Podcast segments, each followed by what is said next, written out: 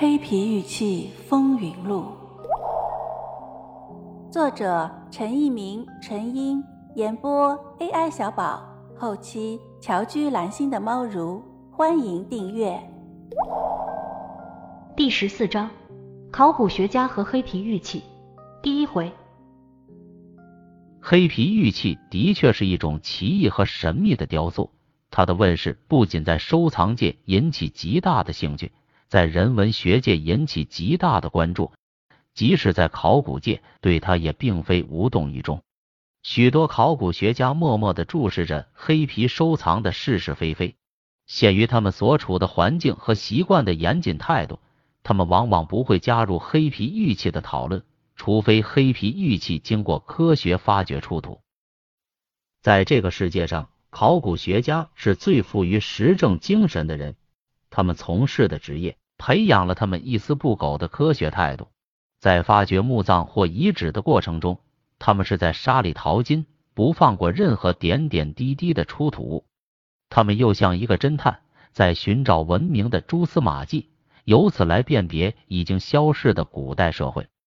他们是器物学家、人类学家，甚至是解剖学家，但他们更多是历史学家。他们对人类历史的研究，使我们能逐步厘清我们祖先的踪迹和传承。通过他们，我们才能认识已经消逝的文明。他们能不严谨吗？严谨不等于他们缺乏创新精神。他们对黑皮玉器的注视本身就是一种知识。说起考古，我们不得不提起上海的一位收藏名人胡正文先生。他说过一句十分经典的语言。收藏家是在地摊上考古，这是一句俏皮话，却在某种程度上说出了收藏家同样的艰辛和无奈。说是艰辛，因为收藏家也有长年累月的付出。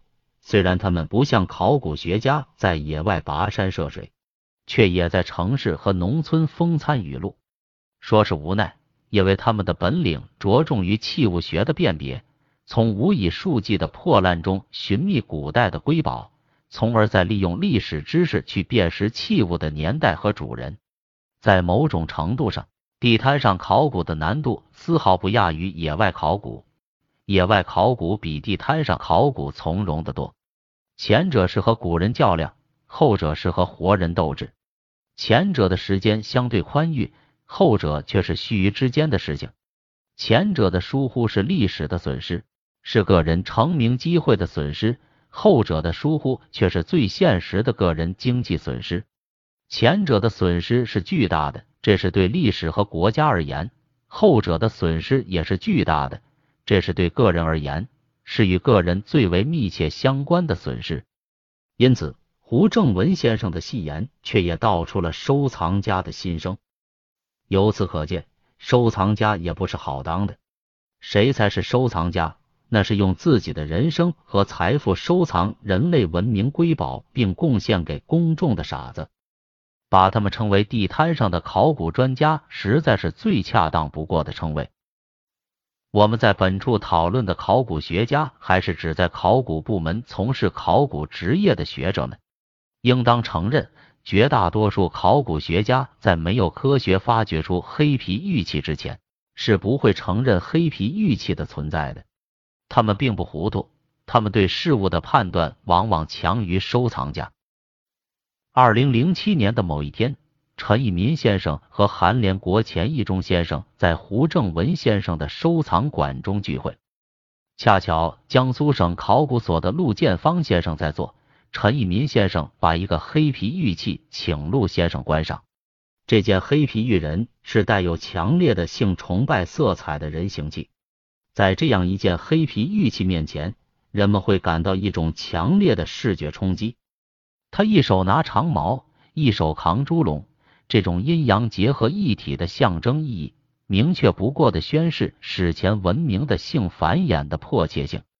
陆先生在观赏后说：“这是一件新石器时代的东西。”当时在座的红山玉器收藏家有好几个，他们也许在想，陆先生定的范围宽了一些。